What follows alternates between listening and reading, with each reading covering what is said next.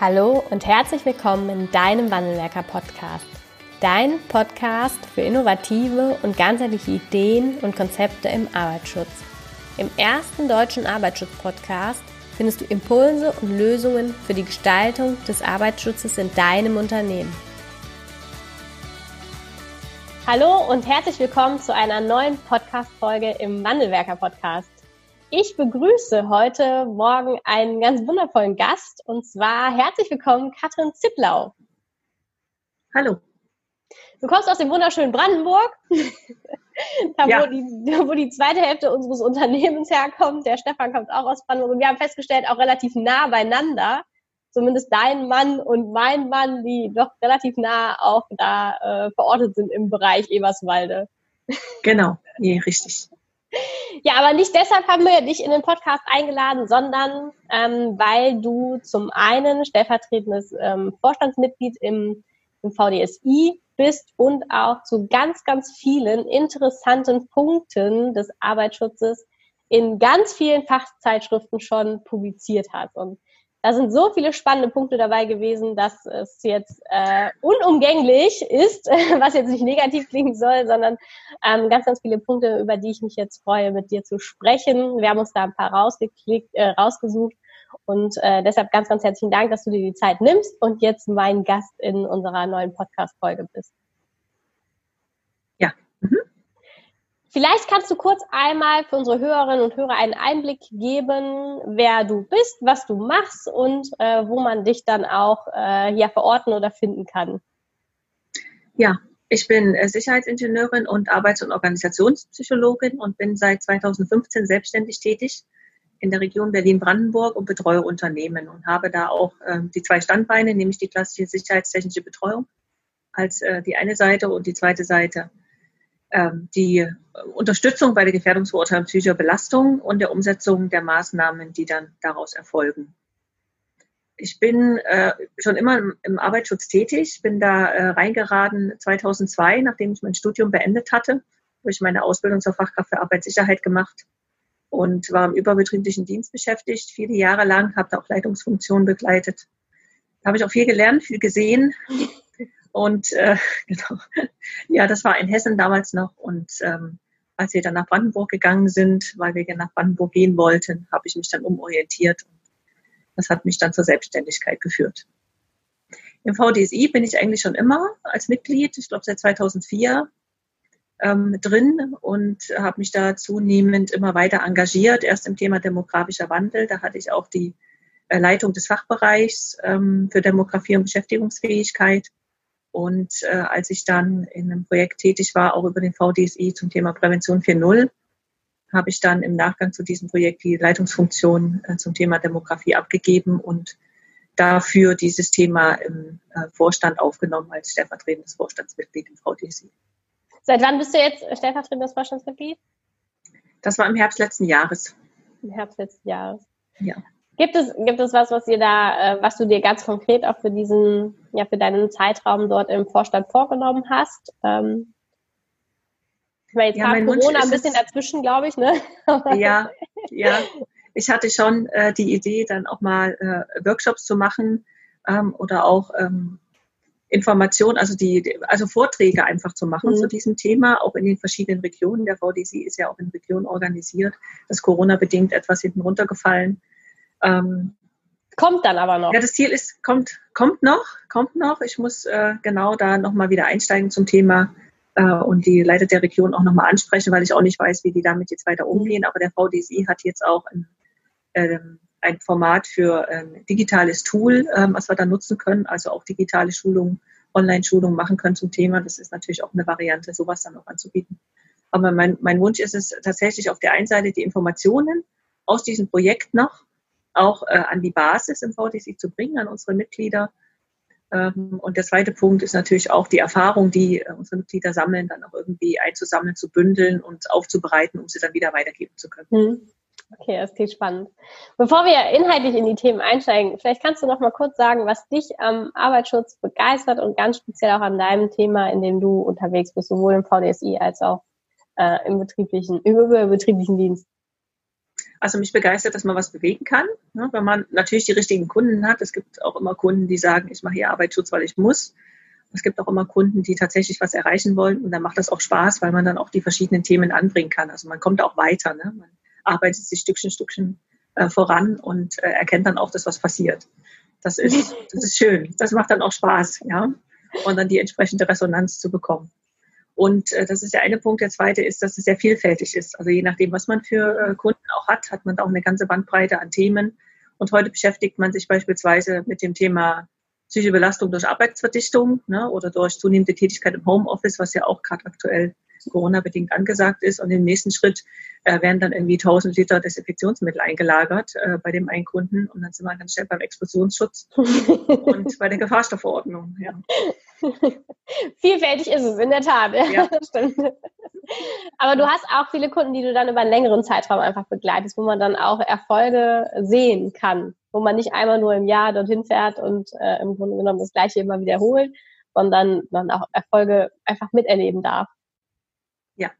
Ich habe größere Kunden, bei denen ich regelmäßig bin, ähm, so bis zu zweimal im Monat äh, im Grunde so als Einzelunternehmer hat man dann nicht so die ganz großen, muss ich sagen. Aber ähm, das macht dann Spaß, weil man dann auch immer wieder anknüpfen kann an den Termin vorher und sich auch einen Plan machen kann, was macht man da. Und dann habe ich noch eine Fülle an Kleinkunden, wo man vielleicht ein, zweimal im Jahr ist mhm. und dann passiert dann nicht so viel, muss man sagen, weil man im Grunde, wenn man dann nach einem Jahr wiederkommt, ähm, erstmal nochmal schauen muss, was hat man eigentlich von dem Jahr gemacht und mhm wie bringt man das jetzt weiter voran? Ne? Also wie weit sind die jetzt eigentlich gekommen? Die sind dann auch oft recht ruhig und stellen auch gar keine Nachfragen. Das ist so bei größeren Kunden, wo man eher präsent ist, dann äh, eher der Fall, ne? dass ja. man dann in Erinnerung ist und dann auch mal gefragt wird. Aber bei so kleinen Kunden, da taucht man auf und ein Jahr später kommt man wieder und Genau, da muss man irgendwie manchmal nochmal von vorne anfangen. Das glaube ich gerne.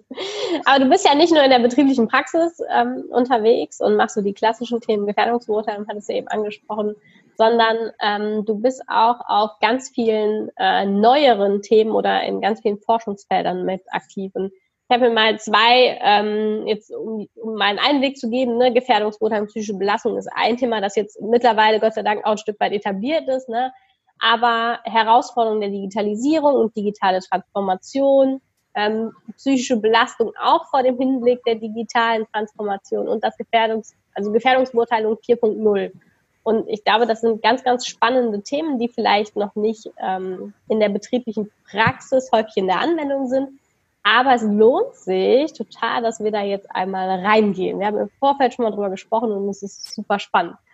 Und ich würde vorschlagen, wir fangen einfach bei Veränderungen der Arbeitswelt einmal an. Vielleicht kannst du für unsere Hörerinnen und Hörer mal ausführen, was denn so die digitale Transformation für uns, für unsere Arbeitswelt und dann auch für unsere Beschäftigten meint. Ja, also digitale Transformation. Ähm, ich war da ja in einem Projekt äh, tätig, Prävention 4.0 äh, hieß das, ähm, ist, ich sage mal, aus Projektsicht, und das ist auch meine Vorstellung davon, ähm, ganz konkret äh, das Thema, dass wir Technologien einsetzen, die, ich sage mal, selber denken können. Also letztendlich künstliche Intelligenz oder Algorithmen. Ne? In der betrieblichen Praxis erlebt man das oft, dass wir noch nicht ganz bei dem Thema digitale Transformation sind, sondern dass wir auf dem Weg dahin sind.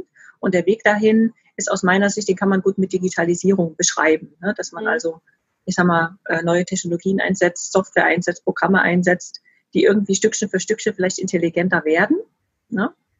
Ähm, und am Ende steht dann vielleicht das, äh, also die künstliche Intelligenz dann irgendwie in ihrer Gesamtheit, die entwickelt sich ja auch weiter. Ne? Da gibt es mhm. ja auch verschiedene Studien zu, wann die künstliche Intelligenz die Intelligenz des Menschen erreicht haben wird. ähm, Finde ich, auch ganz spannend. Ähm, aber das ist noch nicht ganz klar. Ne? Und insofern, wie gesagt, haben wir uns im Projekt äh, konzentriert auf das Thema, wir haben mit einer künstlichen Intelligenz zu tun, also mit einer Technik, die auch in der Lage ist, ähm, Vorgaben zu machen im Betrieb, also auch Menschen zu steuern letztendlich oder auch Entscheidungshilfen mhm. ähm, an äh, Beschäftigte zu geben oder auch direkt Entscheidungen zu treffen. Und äh, es ist aber letztendlich der Weg dorthin ähm, in erster Linie, der, den wir dann in der betrieblichen Praxis antreffen, noch nicht sozusagen. Okay. Kannst du Die, ähm, genau. Können wir vielleicht irgendwie so ein, so ein, Beispiel dazu mal fassen? Also aktuell, was, was man, glaube ich, was jeder kennt, sind äh, Roboter in, in Unternehmen, in Fertigungshallen oder in, ähm, ja, Konstruktionsbetrieben, die ja noch als, glaube ich, einzelner Roboter häufig agieren. Ähm, die haben dann einen Arbeitsschritt, einen Arbeitsprozess. Und wenn wir jetzt diesen Weg weiter denken, das Thema digitale Transformation, wird es dann irgendwann sein, dass mehrere Roboter miteinander kommunizieren und im Grunde genommen diesen ganzen Fertigungsprozess abbilden. Von äh, wir brauchen die Stückzahl an Rohmaterialien bis hin, das Produkt ist dann auch äh, fertig, ohne dass da vielleicht noch der Mensch eine Entscheidung mittreffen muss, eine Bestellung, eine Beschaffung machen muss, sodass das dann im Grunde genommen voll, vollständig autonom läuft. Kann man das so, so sagen? Das wäre ja dann schon, ich sag mal, eine einfache Variante, dass so Roboter oder auch intelligente mhm. Maschinen, das müssen ja auch nicht immer Roboter sein, äh, im Blick haben, wie die Produktion läuft und welche äh, Rohstoffe letztendlich gebraucht werden und diese dann beispielsweise äh, von sich aus nachbestellen, auch direkt schon beim Lieferanten nachbestellen oder ohne dass da ein Mensch zwischengeschaltet mhm. ist. Ähm, es funktioniert auch, dass die Maschinen miteinander ähm, reden, ne? dass mhm. sie also sich austauschen können, da über zum Beispiel die Menge, die gerade produziert wird, oder ob was fehlt oder ob vielleicht irgendwie ein Defekt zu erwarten ist. Das ist auch diese äh, automatische Wartung, äh, die auch damit verknüpft ist, dass also Maschinen mhm. ja. erkennen, dass sie demnächst kaputt gehen ja, oder okay. dass eine Wartung ansteht und dass dann quasi der Wartungsingenieur, das ist dann aber in erster Linie erstmal noch ein Mensch, dann schon vollautomatisch beauftragt wird, äh, ja. um dann, genau. Aber dass man im Grunde nicht auf den Stichtag 31.07. beispielsweise wartet, weil dann wieder ein Jahr um ist, sondern dass natürlich dort deutlich dynamischer, aber ähm, angepasster an den Ist-Zustand äh, Wartungen, Wartungen durchgeführt werden. Ne? Genau, so eine okay. vorausschauende Wartung, genau. Ja. Die Maschine erkennt das dann selbst. Ja. Oder kann dann halt kürzer dauern oder länger, ne? Richtig, genau. Da kann man auch sparen damit, ne? weil ja. man ja vielleicht zum Stichtag 31.07. die Wartung eigentlich gar nicht braucht. Die hätte vielleicht noch zwei Monate Zeit gehabt oder so. Und über so eine Intelligenz kann man dann natürlich auch effizient äh, okay. sein jetzt an dieser Stelle. Was ich als Beispiel auch gern bringe, ist das Thema Logistik. Äh, das kann man sich, glaube ich, ganz gut vorstellen, wenn man so Paketdienste hat, äh, wo die Fahrer unterwegs sind. Die haben ja ihre Routen, ähm, um ihre Pakete auszufahren. Die werden ja in der Regel von Menschen äh, disponiert. Ähm, und da werden zunehmend künstliche Intelligenzen eingesetzt, die, die die Routen festlegen, die dann auch ähm, in Echtzeit nachsteuern können, aufgrund von Staulage beispielsweise mhm. oder von irgendwelchen zusätzlichen Aufgaben, die zu erledigen sind. Und da wäre quasi der Mensch dann in seinem Fahrzeug, er wäre dann gesteuert von der künstlichen Intelligenz und müsste sich letztendlich daran halten ähm, wo er hingeschickt wird. Mhm. Das hat äh, zur Folge für den Menschen, dass er natürlich das Gefühl hat, überwacht zu werden. Denn wenn die künstliche Intelligenz ja. weiß, wo er sich aufhält, kann dann auch der Chef, der den Zugriff hat auf diese Daten, sind wir schon beim Thema Datensicherheit, ähm, nachvollziehen, wo der Beschäftigte mhm. gewesen ist und ob das alles geklappt hat. Und es, äh, es ist dann äh, die Frage, was macht das mit dem Beschäftigten, wenn so bestimmte Rituale, die der hatte, ne? Dann wegfallen aufgrund der Effizienz oder weil die künstliche Intelligenz das anders macht. Schöne Beschreibung, Rituale. Genau, es hat natürlich Vorteile, ne, weil er dann nicht mehr in dem Stau steht auf der Autobahn, ja. weil das vorher erkannt wurde und er direkt schon umgeleitet wurde. Aber auf der anderen Seite hat er sich vielleicht ähm, regelmäßig in der Pause auf eine Tasse Kaffee da mit seinem Kollegen getroffen mhm. oder mit der Oma getroffen oder sowas. Oder ist in der Mittagspause noch im Supermarkt gewesen. Das sind so Dinge, die dann vielleicht wegfallen, weil er Sorge hat, dass das so mhm. gar nicht geduldet wird. Ne? Mhm. Und insofern muss man also, wenn man künstliche Intelligenz hat und möchte, dass künstliche Intelligenz auch, ich sag mal, Vorgaben macht, den Beschäftigten auch Vorgaben macht, muss man auch überlegen, was muss ich auf Seiten der Beschäftigten eigentlich berücksichtigen. Ne? Was haben die bis dato ja. gemacht? Was ist denen wichtig? Was brauchen die auch? Das ist immer beim Thema psychische Belastung. Es soll ja auch ein gewisses Wohlbefinden herrschen bei der Arbeit, ähm, dass eben die, ich sag mal, die Bedürfnisse der Beschäftigten dann natürlich damit berücksichtigt werden. Und das sind halt auch nicht alle gleich. Ne? Ja, ja, das stimmt. Das ist, mhm. ähm, ist schon so ein bisschen der, der nächste Punkt, in dem wir kurz einsteigen wollten. Und zwar ist ja digitale Transformation nicht nur ähm, Chance im, im technologischen Sinne, sondern ja auch Risiko oder birgt zumindest andere Risikofaktoren mit sich, als das vielleicht jetzt der Fall ist für die Beschäftigten, glaube ich, im Wesentlichen und aber auch natürlich für die Unternehmen. Was sind da aus deiner Sicht so Chancen und Risiken dieser digitalen Transformation, über die wir jetzt gesprochen haben? Ja, dann sind wir schon äh, bei dem einen Punkt, den wir eben schon angerissen haben. Äh, da haben wir beispielsweise das Gefühl der Überwachung mhm. oder das Gefühl des Kontrollverlustes durch die Fremdsteuerung.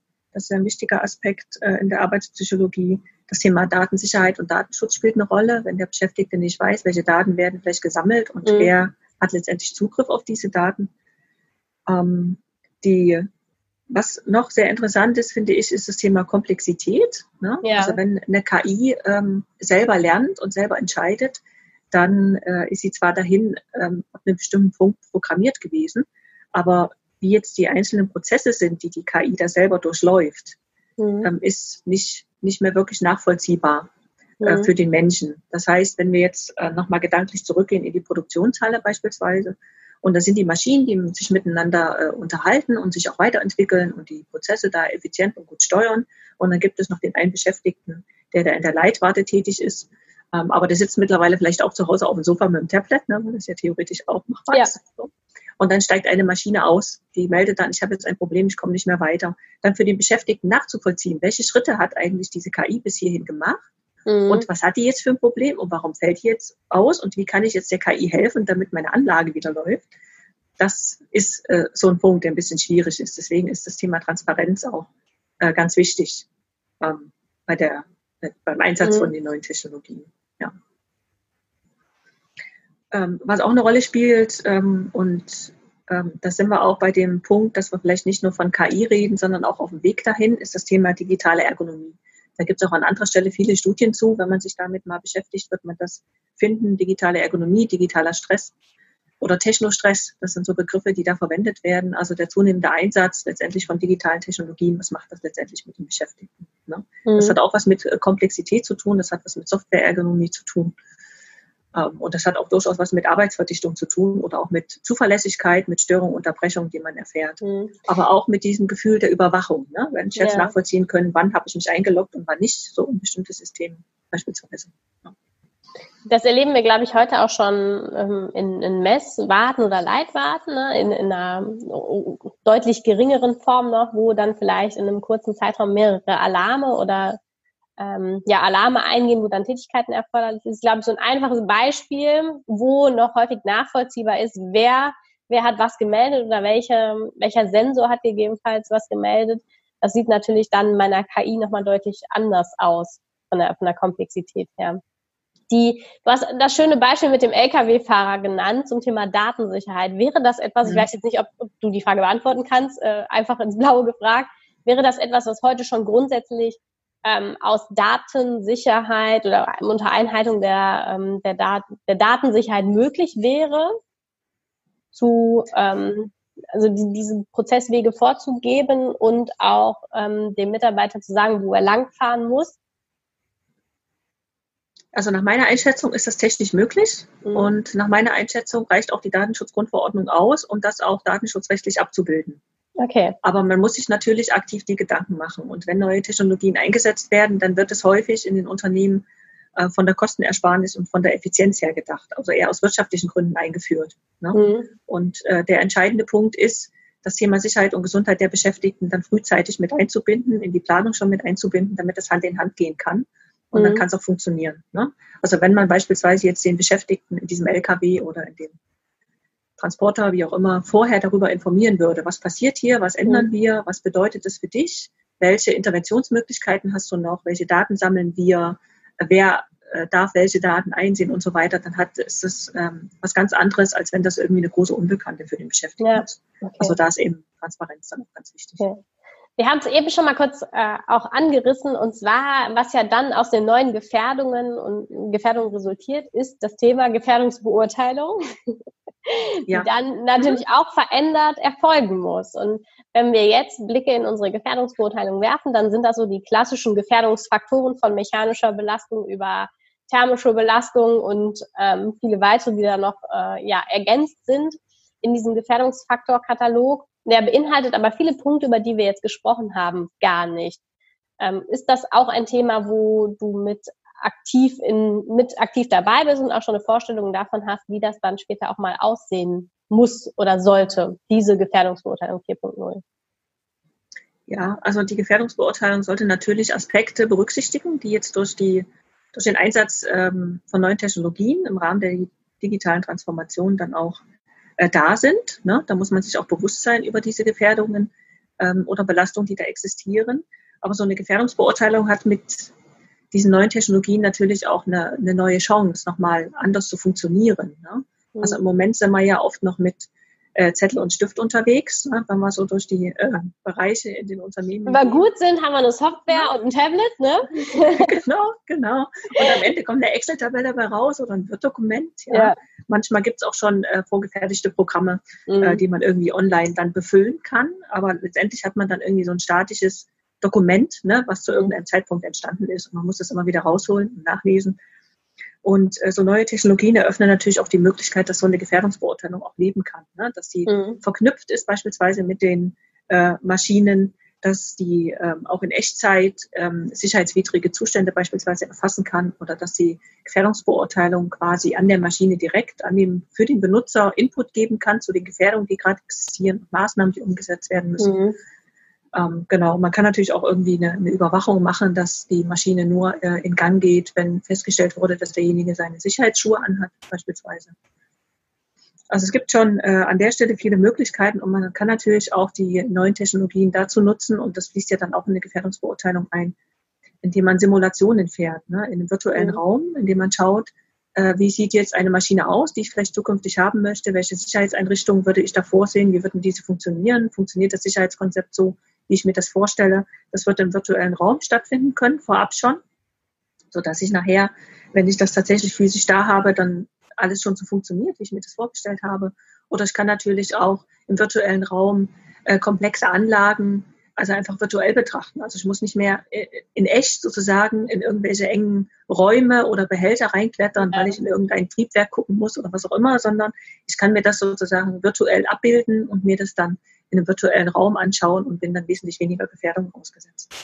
Ja, ähm, der, äh, du hast einen ganz spannenden Punkt angesprochen, ähm, so eine Gefährdungsbeurteilung, die ja im Grunde genommen ähm, selbst, also die lebt und an den Prozess angepasst oder an die Situation angepasst dann auch reagiert und Entscheidungen trifft im Sinne von vielleicht auch einfach nur Informationen herausgibt oder auch die Maschine stillsetzt. Ähm, ich habe das gefunden, bei euch heißt das Cyber-physische Systeme für die Gefährdungsbeurteilung, mhm. nennt sich das, glaube ich, aktuell. Ja. Ist ja. das, äh, das ist ja schon ein Szenario, ähm, wo wir, glaube ich, durchaus noch ein paar Jahre weiter in die Zukunft denken dürfen oder müssen. Ich glaube, es dauert noch einen Moment, bis wir dann an so einem Punkt angekommen sind. Der, ähm, der Weg dorthin, den du aber schon eben beschrieben hast, was kann denn der Arbeitgeber oder der Unternehmer jetzt schon tun, um genau auch diese Aspekte mit in seiner Gefährdungsbeurteilung zu berücksichtigen? Also er muss sich darüber bewusst sein oder sie muss sich darüber bewusst sein. Also man muss sich im Vorfeld Gedanken machen. Das ist auch entscheidend, wenn wir bei den neuen Technologien sind, schon ganz am Anfang zu überlegen, wenn ich jetzt irgendwas Neues einführe oder wenn ich jetzt irgendwas vorhabe, äh, zu überlegen, mhm. welche Gefährdungen und Belastungen sind damit verknüpft. Ganz am Anfang schon. Und das, das ist der wichtigste Punkt ob ich dann nachher die Gefährdungsbeurteilung immer noch irgendwie im Word-Dokument mache oder mhm. tatsächlich schon irgendwie ein selbstlernendes Programm nutze. Ähm, das ist da vielleicht noch nicht mal äh, so entscheidend, sondern ich muss wirklich von Anfang an gucken, was bedeutet das für den Beschäftigten, der nachher damit arbeitet. Ja, und ich glaube, da gibt es ganz, ganz viele Punkte, die wir so in unseren Gefährdungsfaktoren noch gar nicht so richtig abgebildet haben oder die gar nicht richtig abbildbar sind vom Gefühl her. Also gerade auch das Thema Führung auf Distanz, das findet sich dann natürlich auch immer, findet sich wieder, wenn man sucht. Ne? Aber es ist schon, unsere Gefährdungsbeurteilungen sind da durchaus, glaube ich, auch noch so ausgelegt, dass sie eher ähm, den Blick zurück machen, was, was war auch vielfach und in vielen Betrieben mhm. der Iststand, aber dort, glaube ich, lohnt es sich auch für den Unternehmer und dann auch Fachkraft für Arbeitssicherheit, gehen wir gleich nochmal kurz drauf ein, auch den Blick über diese Gefährdungsfaktoren hinaus zu werfen? Was sind da auch ergänzende Gefährdungen, die vielleicht innerhalb dieser Gefährdungsfaktoren, wenn man den Katalog einfach nur runtergeht, gar nicht richtig abgebildet werden? Wie, wie ja. nimmst du das wahr? Also ich würde sagen, es gibt jetzt nicht irgendwie Gefährdung oder Belastung, die sich nicht irgendwo einkategorisieren lassen, mhm. weil ja doch die Oberbegriffe schon sehr allgemein sind. Ne? Also zum Beispiel Arbeitsumgebung, da kann man ja relativ viel drunter fassen. ja. Oder ähm, im Rahmen der psychischen Belastung das Thema Arbeitsorganisation, das ist ja auch letztendlich äh, riesengroß, äh, das Thema. Ähm, aber es ist richtig, man muss gucken, was gehört eigentlich alles dazu. Äh, und ähm, das irgendwie im Vorfeld rauszukriegen, glaube ich, ist nicht so ganz einfach. Und ähm, meine Empfehlung lautet daher, ähm, dass man sich mit denjenigen, die, ähm, ich sag mal, den, den Plan machen, ähm, oder das, das Projekt begleiten zur Einführung irgendwelcher mhm. neuen Technologien in Form von Maschinenanlagen, was auch immer, dass man sich im Vorfeld mit denen zusammensetzt und sich einfach mal unterhält. Weil wir als Fachkräfte für Arbeitssicherheit oder auch verwandte Berater haben ja durchaus das Gefährdungsdenken immer so im Kopf. Ne? Mhm. Und wenn wir irgendetwas sehen, ne, ähm, ob privat ja, oder beruflich? Auch privat und irgendwie immer ähm, fällt einen auf, das stimmt fast nicht. Ja, ja. ich würde jetzt gern, ne, ich müsste jetzt hier gerne mal intervenieren, aber ich bin ganz privat hier und irgendwie ist es vielleicht jetzt ein bisschen unangebracht oder so. Kommt immer so ein bisschen auf die Situation drauf an, aber äh, bei mir stellt sich zum Beispiel immer ein Unwohlsein ein. Ich war mal in so einer Kellerkneipe, ist schon viele Jahre her. Es ja. gab nur einen Fluchtweg und keine Fenster. Also mir war ganz komisch. Ich habe zugesehen, dass ich da schnell wieder rauskomme. Also sowas hat man hier immer äh, so im Kopf. Ja. Und mit dieser, wenn man mit dieser Denke auch an so neue Technologien rangeht und sich mal erklären lässt, ja, wie soll das denn funktionieren? Was habt ihr denn vor? Wie soll das nachher laufen? Was ist sozusagen das Grundkonzept des Lernens dieser KI? Wenn man sich das mal erzählen lässt im Vorfeld, da fallen einem schon ganz viele Dinge ein, wenn man so generell im Arbeits- und Gesundheitsschutz unterwegs ist, was da eine Rolle spielen könnte. Ja. Und das denke ich, das ist dann auch der entscheidende Punkt, sich also frühzeitig zusammenzusetzen, sich darüber zu unterhalten und äh, das einfach mal auf sich zukommen lassen und so mit dieser äh, mit dieser, mit dem Wissen, was man eigentlich hat, da auch einfach mal reinzugehen und das zu bewerten, was die einem da erzählen. Ja, die, diese kleine Berufskrankheit, die so jeder Sicherheitsingenieur und Fachkraft für Arbeitssicherheit mit sich trägt. Ne? Genau, die hilft dann aber an der Stelle sehr gut weiter, würde ich sagen. Ja. ja. Da sind wir auch schon bei, bei einem der betrieblichen Stakeholder, die ja die Gefährdungsbeurteilung auch maßgeblich mit ähm, gestaltet und, und unterstützt. Ähm, was kann denn oder was ist auch die Aufgabe der Fachkraft für Arbeitssicherheit in diesem Feld zur digitalen Transformation und auch in der Unterstützung des Arbeitgebers? Ja, also wir haben uns im Rahmen dieses Projekts, von dem ich vorhin schon gesprochen habe, Prävention 4.0, dann auch als VDSI mit der Rolle der Fachkraft für Arbeitssicherheit in dieser neuen Arbeitswelt, nenne ich es mal, auseinandergesetzt und ge uns gefragt, was bedeutet das denn jetzt? Ähm, der VDSI hat dazu auch einen Standpunkt übrigens veröffentlicht, der auf der Homepage äh, abrufbar ist. Und äh, es gibt so, ähm, ich sage mal, so vier Punkte, die da an der Stelle entscheidend sind. Nämlich einmal ist es äh, das Thema Kenntnisse äh, über die neuen Technologien zu haben, also zu wissen, welche Aspekte der Sicherheit und Gesundheit ähm, bei der Entwicklung bzw. Beschaffung dieser neuen Systeme wesentlich sind. Ne? Also mhm. zu wissen, was spielt eine Rolle. Ähm, aber auch das Thema Kenntnisse über, über emotionale Fertigkeiten ähm, zu haben, über Motivation beispielsweise oder erforderliche Kompetenzen, die Beschäftigte generell mitbringen müssen. Das geht so ein bisschen Richtung psychische Belastung. Also ich bin der Überzeugung, dass wir als Fachkräfte für Arbeitssicherheit äh, um dieses Thema psychische Belastung nicht mehr drum herum kommen. Ne? Es gibt vielleicht noch ja. der eine oder andere, der sagt, das ist irgendwie nichts für mich. Ähm, aber wir müssen uns diesem Thema einfach stellen, weil wir auch ähm, wissen, da gibt es auch Studien und Befragungen zu, ähm, äh, in denen klar ist, dass das Thema psychische Belastung eher zunehmen wird mit den äh, neuen Technologien. Ne? Mhm. Ne? Das hatte ich ganz zu Anfang noch gar nicht gesagt, aber das ist eher so die Erwartung, weil neue Technologien auch bei der Reduzierung von physischen Belastungen beispielsweise helfen können. Also Stichwort Exoskelette mhm. oder so. Ne? Aber das Thema psychische Belastung ist auch ein Vormarsch. Insofern müssen wir da auch einen ganz klaren Blick drauf haben. Wir müssen dementsprechend auch ähm, anpassungsfähig sein, offen sein für neue Themen, äh, für neue Aspekte, die da hinzukommen, uns weiterbilden, weiterlernen natürlich im Thema. Äh, und wir müssen Ansprechpartner sein. Also wir können ja nicht alles selber machen und ähm, dann ist es gut und wichtig zu wissen, an wen man sich wenden kann. Also hat man beispielsweise Kooperationspartner, die man in das Thema reinbringen mhm. kann. Also sei es zum Thema Gefährdungsbeurteilung psychischer Belastung, weil man sagt, ah, da halte ich mich vielleicht ein bisschen raus, so als klassischer Techniker oder so. Und, ähm, und äh, könnte dann also einen anderen reinnehmen, der das mhm. quasi mit begleitet. Oder auch das Thema Führung ne, oder Beratung zum Thema Führung, wenn man beispielsweise bei Führung auf Distanz sind, ist es nicht das Steckenpferd nach Fachkraft für Arbeitssicherheit oder einer klassischen Fachkraft für Arbeitssicherheit. Aber da jemanden zu haben, ähm, den man mit dazu nehmen kann oder einfach den Unternehmer dahingehend zu beraten, dass man jemanden findet, der zu diesem Thema beraten ja. kann. Das wäre dann schon zielführend. Ne? Also es, im Grunde ist die Fachkraft für Arbeitssicherheit ja relativ häufig äh, in Unternehmen, hat ja eine hohe Einsatzzeit im Vergleich zum Betriebsarzt beispielsweise, mhm. ist also ein Berater, der auch also häufig und kontinuierlich in den Unternehmen ist und deswegen auch quasi an erster Stelle mit sitzt. Und äh, daher nimmt die Fachkraft für Arbeitssicherheit so eine äh, koordinierende Rolle ein. Ne? Also ja. sozusagen die Leute der Fachthemen da irgendwie zusammenzufügen, damit am Ende äh, was Gutes bei rauskommt. Ja. Wir haben ja jetzt auch schon mehrfach über die Komplexität dieses Themas gesprochen und da wird dann, glaube ich, auch schnell klar, dass auch eine Fachkraft für Arbeitssicherheit natürlich all diese Themen nicht vollumfänglich überblicken kann. Aber ich glaube, das hast du sehr schön beschrieben, dann zu wissen, an wen kann man sich wenden, wie ist das Netzwerk und wer ist dann die fachkompetente Person.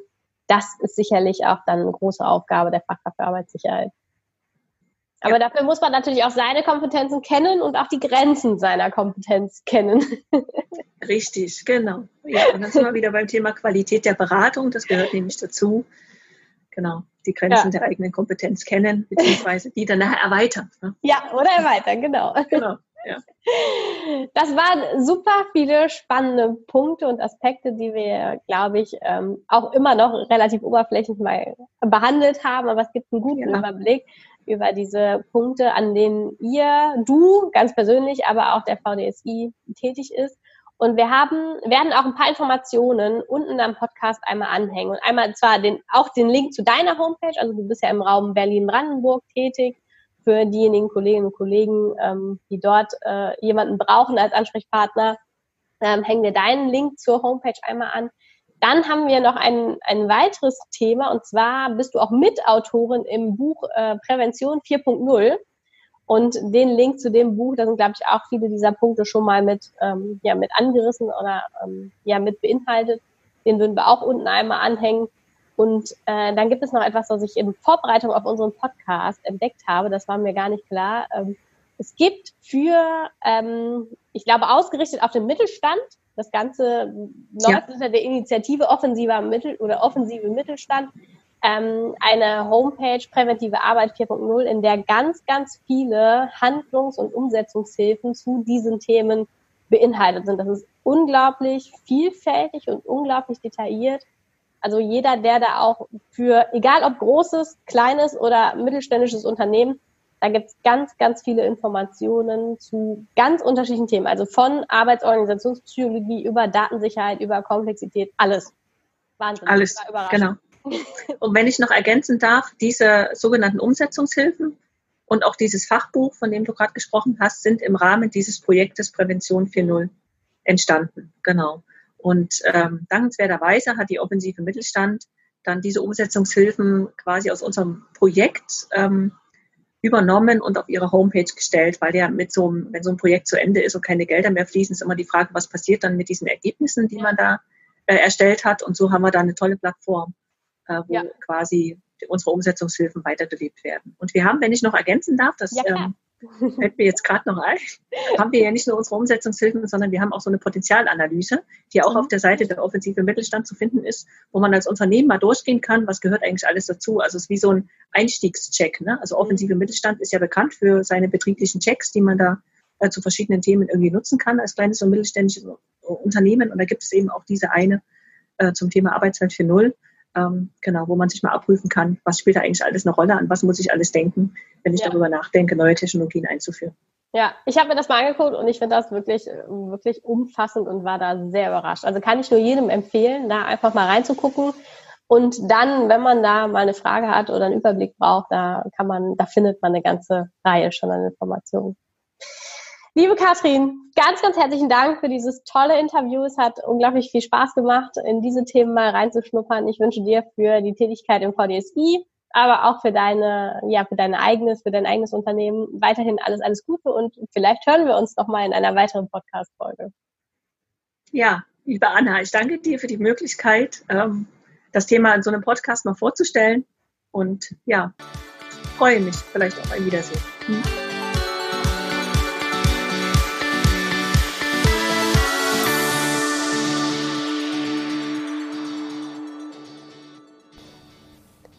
Ganz herzlichen Dank fürs Zuhören und dass du bis zum Ende dabei geblieben bist. Wenn dir der Podcast gefallen hat, freuen wir uns über eine Bewertung von dir. Wenn du keine Folge mehr verpassen willst, abonniere einfach unseren Wandelwerker-Kanal. Wir freuen uns, wenn du bald wieder reinhörst. Alles Liebe, Anna vom Wandelwerker-Team.